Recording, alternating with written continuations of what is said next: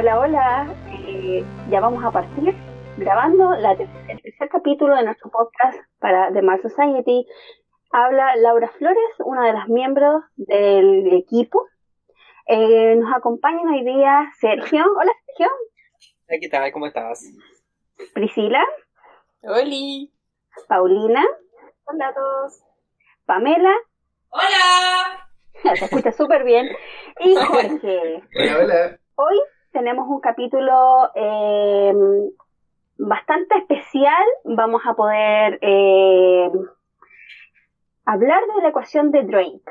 ¿Y qué es la ecuación de Drake? ¿Y cuál es la opinión en realidad? Porque esta ecuación se presta para muchos debates, pero para los que no sepan, ahora les vamos a introducir a, y definir de qué se trata esta ecuación con Jorge, ¿cierto? Jorge, te paso el mando.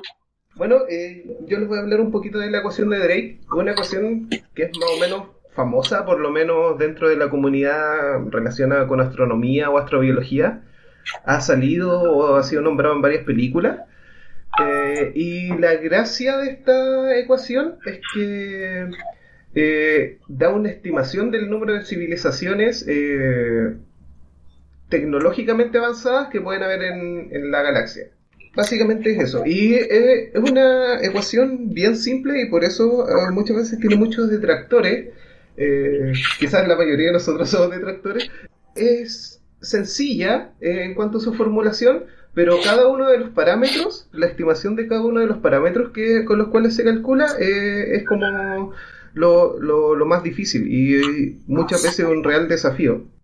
Mm, Entonces, ¿cómo son los parámetros? Vamos diciendo los parámetros, sí. Uno por uno.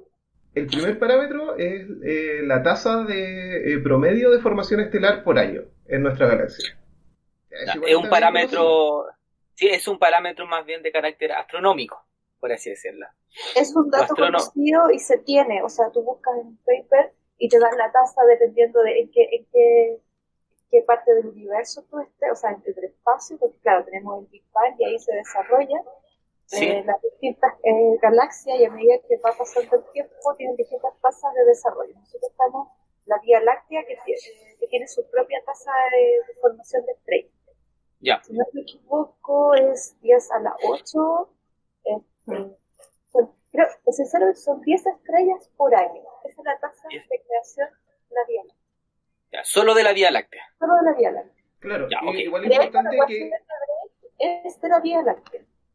Ya. Sí. Eh, ¿Por qué es de la Vía Láctea? Básicamente porque eh, ya incluso comunicarse eh, con alguna civilización, si es que existiera en, en otra galaxia, es muy di- difícil.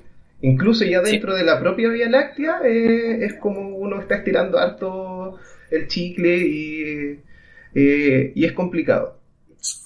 Entonces, básicamente poder ver si es que dentro de nuestra vecindad eh, hay, eh, Hay civilización. civilizaciones avanzadas. Sí. Ya. El ¿Alguien segundo término, Del primero, ¿nadie más quiere agregar algo? No. Es como, No. es como el único que se tiene un pelo así como... Eh, yo quería preguntar, en realidad, porque desconozco, el otro día conversando con un astrónomo eh, especialista en galaxias, me decía que una tasa de formación de una estrella en una galaxia en realidad es bastante mezquino y bajo. Para mí, entre 1 y 10, si 10 es lo que se estima para la galaxia, nuestra galaxia, nuestra Sí. galaxia, me parece que también es un term- es un número bajo. ¿Qué quiere decir? Que ¿en- ¿acaso la Vía Láctea también va en descenso en la creación y formación de estrellas? ¿Alguno de ustedes conoce ese dato? Eh, desde el Big Bang, las primeras galaxias que se formaron desde el Big Bang, esas tienen alta tasa de generación de estrellas. Porque está todo el material inicial en un espacio menor y, se están, y tienen mayor eh, eh, posibilidades de condensarse. A medida que van pasando los años en el espacio, entonces, y tenemos la expansión además. Entonces las estrellas se van y las galaxias se van separando mucho más. Ahora, nosotros en, en la galaxia que estamos tenemos estrellas de hasta tercera cuarta generación.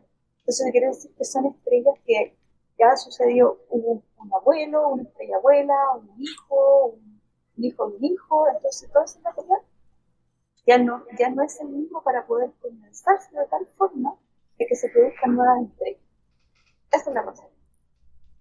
Por eso, en la galaxia que nosotros estamos, la tasa de, de- de creación de nuevas estrellas es muy bajita. No así en un principio del universo. O sea, el medio se empobrece El medio material. Exacto. Súper. El segundo parámetro, pasemos al Segundo parámetro, sí. El segundo parámetro es la fracción de esas estrellas que poseen sistema planetario. Este también igual se conoce más o menos bien.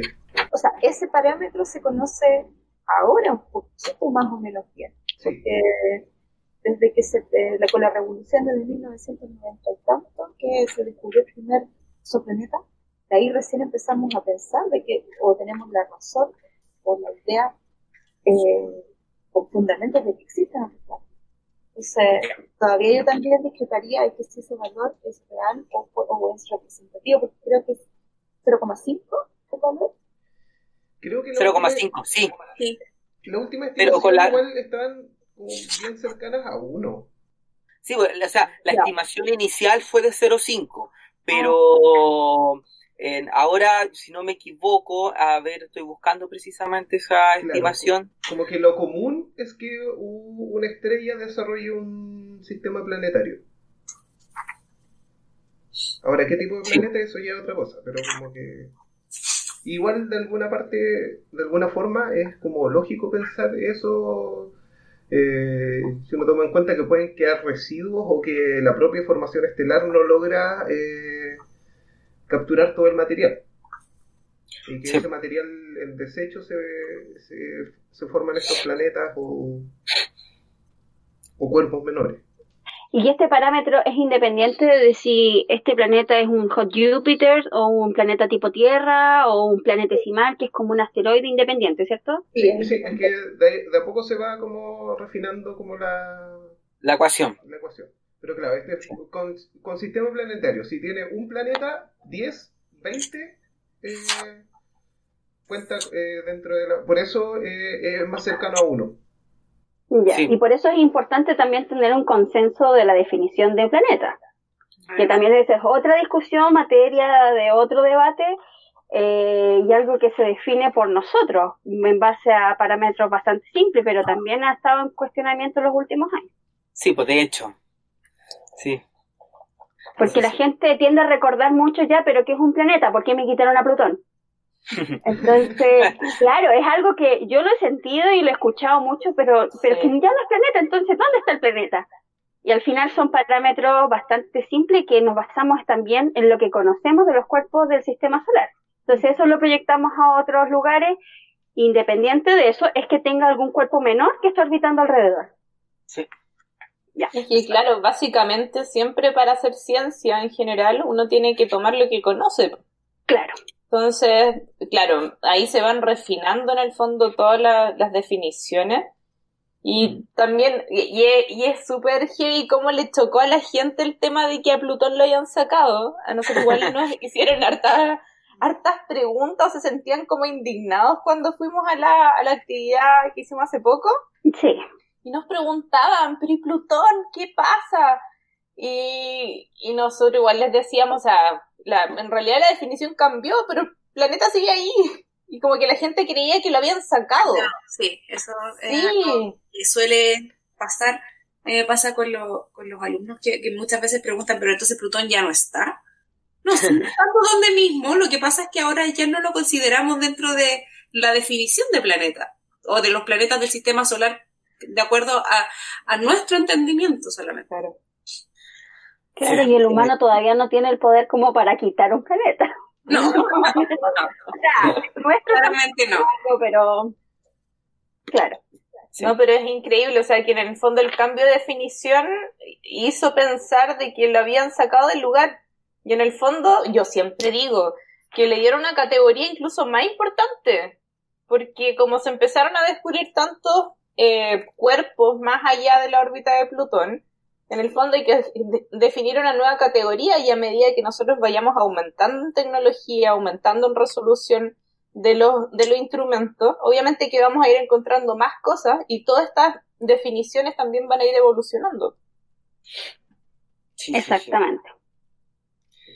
Ya, Eh, El tercer término, El tercer término es el número de planetas por sistema solar que tienen un un ambiente eh, apto para la vida.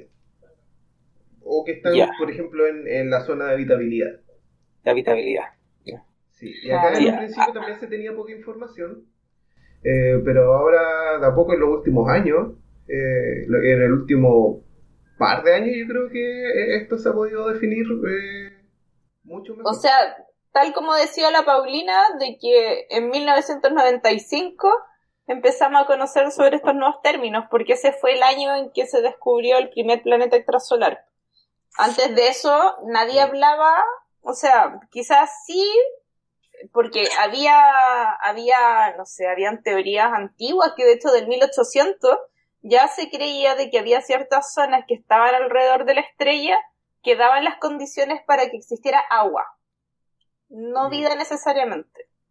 Y el agua, claro, el agua líquida. Entonces se toma como también una definición en el fondo de que porque tiene que existir agua, o sea, porque existe agua, puede que aumenten las probabilidades para que exista vida. Pero eso no quiere decir que exista, en el fondo. Claro, entonces aumenta la probabilidad solamente. Pero no quiere decir de que porque haya agua va a haber vida.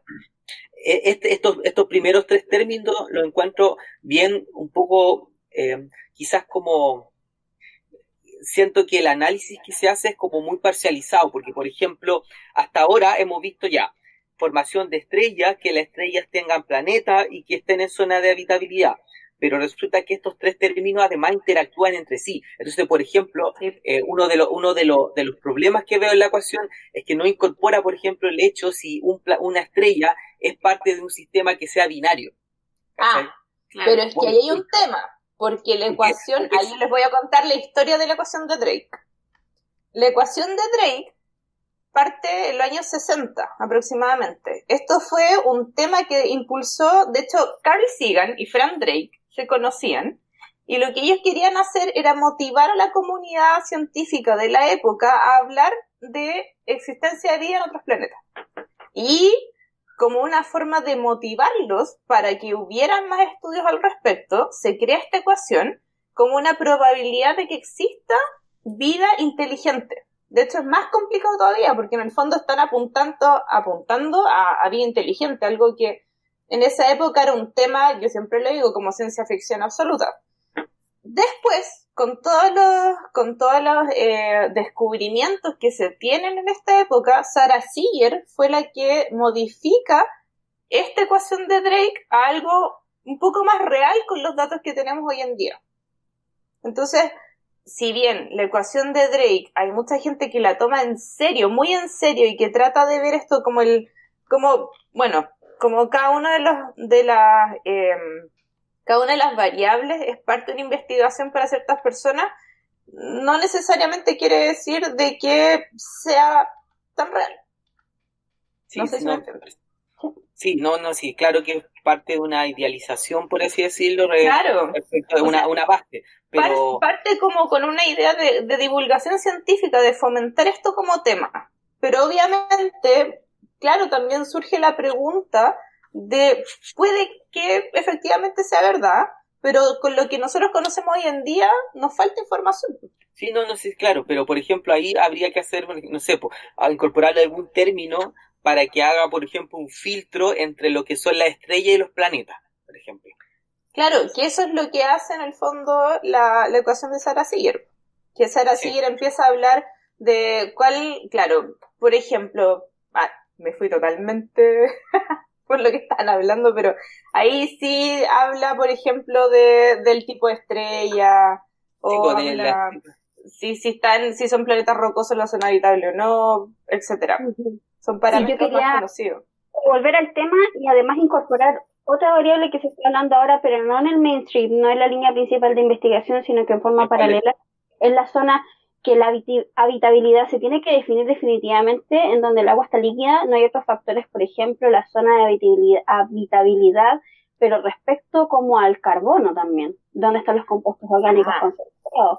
Además, Los meteoritos también vienen a responder porque no necesariamente van uno a uno con lo que se observa eh, astronómicamente hablando. La, la, la ubicación de ciertos objetos menores también habla y también está mostrando de que en realidad la situación aquí no es tan fácil como decir, bueno, en este sector, en esta franja, donde está más o menos a, la, a una distancia de la Tierra, como una distancia de su estrella, quiero decir. Claro. Es que de hecho ese es un tema, yo no sé, es súper complejo a medida que uno lo empieza a estudiar, porque en el fondo hay que partir por algo. Claro. Por ejemplo, hay que partir, no sé, eh, si nosotros creamos misiones espaciales para encontrar nuevos planetas, ¿dónde buscamos esos planetas? ¿Dónde buscamos? Hay que, todo esto finalmente es lo mismo que hablábamos recién de las definiciones. Esto es una definición, que Claro. finalmente es la más En, en- el, en el fondo, es- es- el proceso es básicamente ir, ir eh, constriñendo la información, constriñendo Claro. las zonas a poder hacer, poder ir focal- focalizando las cosas. Bueno, de hecho, el No. tema de la zona habitable es súper interesante porque primero partió como la distancia, o sea, primero que nada la zona habitable es la región que está alrededor de una estrella. Depende de la estrella, porque depende de la temperatura de la estrella. Estamos pensando de que esta zona habitable es el lugar donde se va a encontrar agua líquida. Pero también hay que empezar a, a ver parámetros que son internos del planeta. Entonces hay que ver que no solamente basta la cantidad de radiación que le llega a este planeta, sino que también qué hace el planeta con esa radiación. Y si tiene procesos internos. Y e incluso si tiene, otra vez veía una cosa que era como el tipo de órbita. Porque la zona habitable se dice que es una zona circular alrededor de la estrella, pero ¿qué pasa si el planeta tiene una, una órbita mucho más elongada? Entonces pasa por ciertas épocas en esta, en esta zona habitable y quizá en otras épocas no. ¿Deja de ser habitable? Entonces es, es mucho más complejo de la definición que uno conoce, porque se van agregando cosas internas del planeta que hacen que sea un tema mucho más complicado. Sí. Sí. Entonces, Y eso que no hemos terminado con todos los términos, recién vamos en el tercero y el cuarto. Ya. ¿cuál es? el cuarto, ¿cuál es el cuarto? Ya. Ya ahí, pa- eh, en esta parte ya pasamos los, los términos como más, más científicos, uno podría decir. Eh, ahora vienen como fracciones y acá es donde ya no hay como evidencia de nada y el único caso que tenemos eh, es la Tierra. Sí, podríamos decir que estos términos que vienen son términos más especulativos, Claro. no tan, Sí. no son tan estimativos, porque lo- los anteriores tienen alguna forma de estimación observacional, pero Claro. en este caso son muy especulativos. Pero también depende del año. Podéis eh, como eh, restringir los otros tres, los anteriores tres. Eh, Sí. Pero fíjense en algo, o sea, estamos hablando del año 60. No teníamos idea de que en el 95 iban a encontrar el primer planeta extrasolar. Entonces, Claro. por época, también es algo especulativo. Sí. Quizás que vamos a encontrar más adelante. Claro. Sí. El cuarto término es la fracción de, de esos planetas donde se podía desarrollar vida, donde la vida aparece realmente. Ya, Que eh, eh, en el caso anterior, por ejemplo, para el sistema solar, el número de planetas donde, que estaban más o menos en la zona de habitabilidad, eh, podríamos decir que es del orden de dos, que está la Tierra y, y Marte. y Marte. Ya, Y entonces de, de esa fracción, por ejemplo, en el sistema solar sería un medio. Uno de los planetas, por lo que sabemos Sí. hasta ahora, solo en uno de los planetas apareció vida. Sí, ese término, la única referencia que hay es el, el- nuestro sistema. Claro, Ese, básicamente. todavía no hemos encontrado en- vida en ningún lado. Por ejemplo, si encontráramos vida en Marte, eh, o rastros de vida eh, que hubo en algún momento, alguna bacteria, alguna cosa así, ahí eso igual sería un como un descubrimiento súper importante porque eh, Cambiaría la cuestión. De hecho, o sea quizás no tanto la ecuación o, o sea, el valor numérico. el, el punto de vista, eh, más que nada, eh, cambiaría, porque Sí. sería como, uno podría empezar a pensar que la vida se desarrolla siempre que pueda. Sí. Quiero agregar otra cosa al debate, porque dice, la definición es la fracción de planetas donde la vida aparece, pero tú también dices se desarrolla, o sea, si es por contaminación y sabiendo que los humanos han enviado a distintos lugares, ponte tú que en Marte hay contaminación y aparece la vida. La vida se está desarrollando y se adaptó a Marte. Y por ejemplo en Venus también, si bien no está en la zona habitable, pero existe la probabilidad de que en la atmósfera podrían haber microorganismos felices de la vida nadando. Claro. Entonces, eh, en ese aspecto, ¿eso es la fracción en donde la vida como aparece en forma autóctona o se desarrolla vida ya sea por contaminación o propia del lugar? Yo creo que, que sale la vida, o sea, donde... Sí, origen, sí, eh, origen, eh, digamos, independiente que se le llama. Claro, Sí, que sea propia del lugar. Porque, porque igual la teoría de, la, de por qué existe la Tierra es porque venía material en los meteoritos, o sea, todo viene finalmente de afuera. Claro. No- Nosotros no, no, no- nosotros Ah, entonces Panspermia. de cualquier parte. Eh, Panspermia, perdón, panspermia. Pan- panspermia. Pan- que por si alguien no sabe, eh, de los auditores, ajá, eh, es como que la vida se desarrolla en algún lugar o existe vida en algún lugar y después de, de alguna forma eh, esa vida es transportada a otro planeta, a otro eh, cuerpo eh, eh, del sistema. Sí. Y muchos creen que eh, quizás la vida se podría haber originado en Marte y que después por panspermia llegó acá a la Tierra. Oigan. no hay mucha certeza en eso. Estaba pensando algo. Ujú. ¿Y usted qué, qué pasaría si de repente dicen hay vida en otro planeta, si lo encuentran? ¿Qué, qué pensarían ustedes? ¿Cuál sería su reacción? Yo mi reacción es puedo morir tranquila. Es lo único que espero. ya, ahora ya está, estamos, estamos listos. ¿En otro planeta o tú dices en Marte? No en algún planeta, de repente encuentren vida en otro lado, que no sea en la Tierra. O sea, yo creo que no me sorprendería tanto. Yo tampoco me sorprendería tanto, pero me gustaría estar en ese momento. Eso sí, Sí, Sí, sí. Obvio, sí, sería Sí. muy... Como, como que poder así vivir lo suficiente ah, como para en lo ese dije. momento en el que, en que lo digan así como, oh, sería como espectacular. eh, ahí ahí- Siempre lo supe. O sea, ahí se abriría una puerta completamente nueva, o sea, ahí Sí. cambiaría la visión del humano, cambiaría la visión de la tecnología, Sí, no, Habría sería... Tremendo. habría un cambio universal, yo creo. hasta Sí, un no, tema como, eh, como de Evadiría, yo evadiría más a el filosófico, diría yo también. ¿Cómo, cómo? Sí, o sea, un tema filosófico de no creernos que somos los únicos en el universo. porque A dicen, ese mientras punto. no, no lo, si no lo vemos, nos, eh, ¿cómo es el libro? Eh, mientras no lo veo, no lo creo, claro, nosotros estamos Sí. abiertos a la idea de que puede existir vida en otro planeta, pero, pero no tenemos la certeza, entonces al mismo tiempo no tenemos la seguridad y hablamos desde un sillón muy cómodo. Mm. no, no, de, de hecho la- las consecuencias filosóficas serían en ese sentido igual tremendas porque casi toda la civilización de la humanidad se, se, en el fondo se ha desarrollado pensando que somos, en, por así decirlo, únicos, que somos como algo muy, eh, muy especial, pero el hecho de quizá encontrar algo afuera implicaría de que el fenómeno de la vida no es algo tan raro y que puede en el fondo generarse de alguna manera de forma espontánea en otras partes. Entonces, en el fondo el impacto también en la parte como filosófica y respecto de, de cómo nosotros nos situamos en el universo, yo creo que sería, pero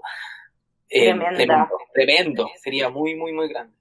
Sí. Yo- Mientras Mientras no me vengan a aparecer monos raros, así como que me vengan a atacar, yo me quedo tranquila. El tema es qué tipo de vida, porque ahí entramos en otro factor de la ecuación que tiene que ver Sí. con la- el tipo de vida, si es vida inteligente, Gente, como Sí. nosotros la pensamos o la queremos imaginar. sí. No necesariamente Es que- en el Pero, lugar de la uni- mira, lo primero, si detectamos vida en el universo, va a ser vida inteligente, lo más seguro. Porque ¿Tú si crees? es casi imposible, sí, porque si es casi imposible saber si tiene vida Marte, que está acá al lado de nosotros, tenemos sombras, tenemos un montón de cosas, Mm. observarla con nuestra, con nuestra tecnología, con nuestro, con nuestra, nuestro telescopio, tiene que ser, se- el fundamento eh, también es que sean ondas electromagnéticas producidas artificialmente. Así Exacto. como nosotros lo, como lo hacemos. No tenemos Sí. otra forma de identificar vida en otros planetas sin tener que ver, sin, sin solamente tener que ver la atmósfera. Sí, Eso no o sea, en sí, pues, vemos atmósferas. Sí, pues, identificar un, micro, un microorganismo en, en un exoplaneta es prácticamente imposible. O sea, ¿cómo va a identificar un microorganismo, por así decirlo? Claro, súper Es- complejo. Es, es extremadamente complejo. Es como lo que decían hace poco, que había harto ruido respecto a que habían encontrado metano en Marte. Sí. Exacto. Entonces Pero- es como, ya, pero ¿y qué lo hace? Además estamos hablando de que realmente la señal que se encontró era tan débil que en realidad daba incluso como para pensar que fuera como error de la medición. Ya. Claro. Ah, ese era el resultado, mira, no sabía. Sí, Sí. ¿cachai? Entonces, sí, pues, ese, de hecho, el tema de Marte es un tremendo ejemplo, porque, por eso te digo, pueden que, nos imaginemos que en un planeta se haya detectado metano, pero resulta que el metano puede venir de tantas fuentes, entonces no te asegura que eso sea exacta- exactamente metano biológico. Entonces, al final, eh, tiene mucha razón lo que dice Pauli, que en el fondo, eh, la, la, la forma para detectar en, en planetas lejanos es a través de algún tipo de radiación eh, artificial. Claro. Claro, y qué es lo, a lo que apunta esta misma ecuación. pues. Como que dentro Sí. de la conversación se leyeron los dos siguientes términos, que uno era Sí. la fracción de los planetas, en los, de estos planetas, todos estos son términos que se van multiplicando. Entonces ya de, de estos planetas donde apareció la vida, eh, ¿cuántos de ellos aparece la vida inteligente? Y Sí. después viene eh, cuántos de ellos desa- eh, la fracción de civilizaciones que desarrolla tecnología que pueda ser de- detectable en el espacio. Y era lo que decía la Pauli, como algo eh, eh, básicamente radiación electromagnética. Sí. Ah. Y, y- Onda y ahí también, sí. y ahí está todo, todo el, también esos tres términos engloban un, un debate que es bien fuerte dentro de la comunidad biológica, que es respecto de si la inteligencia es algo, por así decirlo, que es fácil de que se genere de forma espontánea. Porque en el fondo, sí, porque hay una, hay hipótesis, por ejemplo, que son la hipótesis que relaciona, que hablan de que lo, lo, muchas de, la, de, de las características de los seres vivos eh, tienden a veces a converger. Entonces, si en el fondo dos especies muy distintas generan la, el mismo, la, la misma habilidad, entonces ahí uno dice, bueno, entonces la evolución tiende a converger. Entonces, eh, por ejemplo, no sé, un caso que, que, que leía es el respecto, por ejemplo, de los marsupiales con, los con los placentarios. Los placentarios, por ejemplo, un perro. Y un, un marsupial son lo- lo- eh, los canguros, por ejemplo. Muchas especies de marsupiales y de y bueno, los placentarios son dos líneas distintas de mamíferos. Sin embargo, si tú te fijas, eh, ahora están mucho extintos, pero hubieron muchos marsupiales que se parecían, que eran exactamente igual a los placentarios, y eso que eran animales de líneas totalmente distintas. Entonces ahí uno dice que la, la evolución eh, produjo una convergencia, o sea, los animales se terminaron pareciendo. Entonces ahí los científicos se hacen la pregunta, ¿pueden generarse varias líneas distintas y las mismas líneas distintas tender a generar inteligencia? Y lo, el caso de la, de la especie, o sea, del, del, de los que son los seres humanos, es que hasta ahora no, o sea, hasta ahora solamente fue una pura línea, que es básicamente la línea Homo, la que generó la suficiente, eh, el suficiente desarrollo cerebral para producir inteligencia. Entonces ahí uno empieza a cuestionarse qué tan, ya no solamente qué tan extraña es la vida, sino también qué tan extraño es el fenómeno de la inteligencia, ¿me entiendes? ¿Se puede generar espontáneamente varias veces en varias especies? Eh, Sergio, ahí hay- ¿y cuál es la definición de inteligencia? No, es que ahí es extremadamente complicado el tema de, de definición propiamente tal de inteligencia. Eh, hay algunas definiciones que se basan, por ejemplo, en la capacidad de resolución de determinados problemas. Eh, hay, pero eso sí, hay cosas comunes. Por ejemplo, suele, se ha logrado identificar, por ejemplo, de que las especies inteligentes tienen una, un nivel de cerebro que es más grande que el nivel de cerebro que uno esperaría para una especie del mismo tamaño, por ejemplo. Por ejemplo, los seres humanos tenemos un cerebro que es muy grande si lo comparamos con otras especies que son de nuestro mismo tamaño. Eh, otra cosa tiene que ver, por ejemplo, con la cantidad de habilidades sociales. Eh, las especies que tienen mayor nivel de inteligencia son especies que son sociales, no son especies que eh, solas, por así decirlo.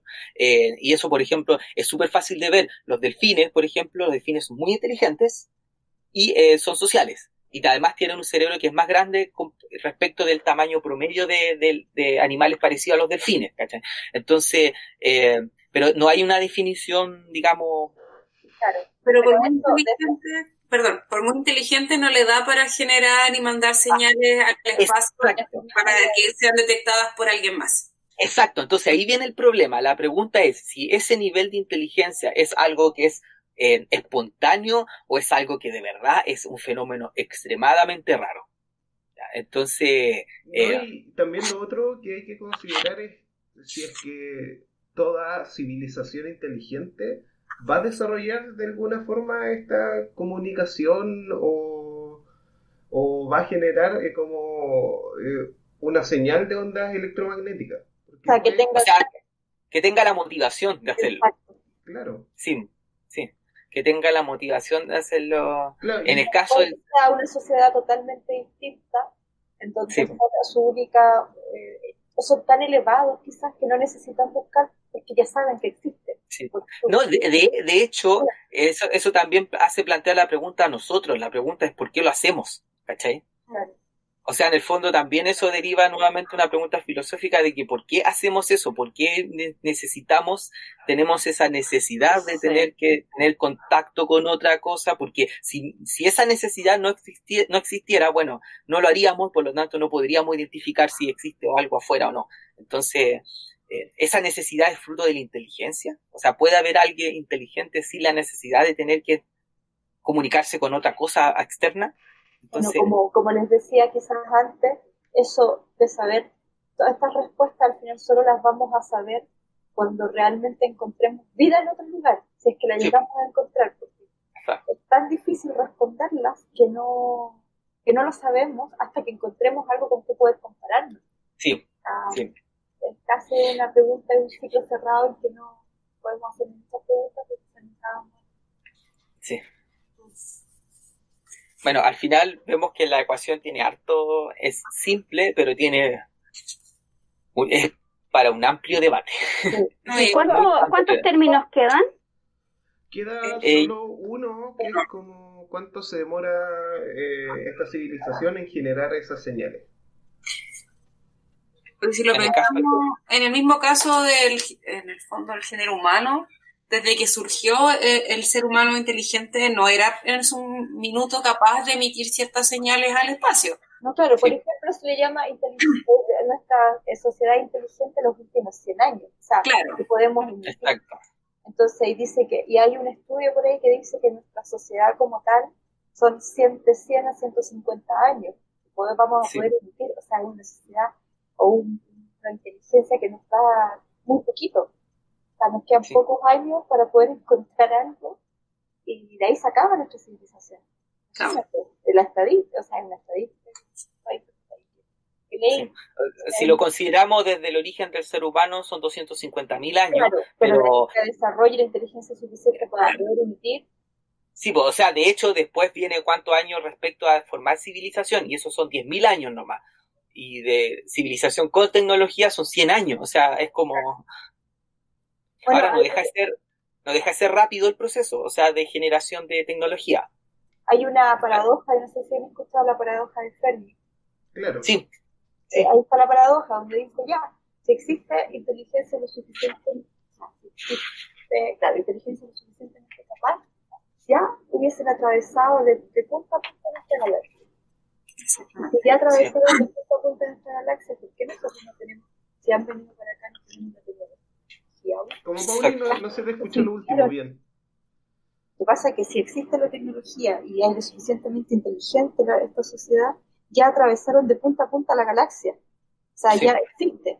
¿Por qué entonces ya, ya, ya manejan lo que es el viaje, el viaje de larga distancia? Entonces, ¿por qué nosotros todavía no la conocemos si esa civilización ya existe? Sí. Y si existió o, o, o ya pasaron por acá y no había nadie todavía. O sea, es Sí. como, es como es una paradoja. O sea, Sí, bueno, hay tres respuestas para eso. Pues una es efectivamente que no existe nada. La otra es que, eh, que también puede que ellos no quieran comunicarse. también. Esa también es una cosa. Eh, y la otra también podría ser... eh. Eh, Que no quieren ser detectados. o que no quieren ser detectados, Que exacto. son lo suficientemente avanzados para vernos o cosas Pero- así, pero que nosotros no seamos capaces de detectarlo. Wow, son súper inteligentes. Wakanda. Wakanda cualquiera. Oigan, sin ánimo de ser salfate ni nada de eso, pero ¿ustedes han escuchado hablar de la señal wow? La de los perros. Lo he escuchado. no, wow, wow. Señal Huawei de la compañía, de la compañía Wow. No, no hay una compañía wow. Pero es, es algo que pasó hace años atrás, que es una señal que detectaron en SETI y que no se ha logrado, que no se ha logrado tener como, eh, no se sabe realmente qué es. Hay hartas cosas, no, es cero compilación. De verdad que esto es, es una señal que Yo se... en un paper. Sí, está en un paper. Eh, Ah, está en un paper. sí. hay un- Ah. Lo voy a buscar, pero tengo. Lo vamos a dejar de tarea para el próximo podcast. Sí, pues veamos en el próximo nuestros podcast. auditores, ¿Qué, auditores. qué dice la, qué dice, cuál es la base de la, o sea, cómo la, la detectaron? Es por radiotelescopio. Ah, radiotelescopio. Sí. Ah, entonces ahí la, ¿Alguien quiere agregar algo para finalizar? Yo creo que da lo mismo como da- dar un número a la ecuación de Drake, como de- dependiendo de, de, de lo que uno elija para ciertos parámetros, como que puede ser una o cuatro o, o menos, no sé.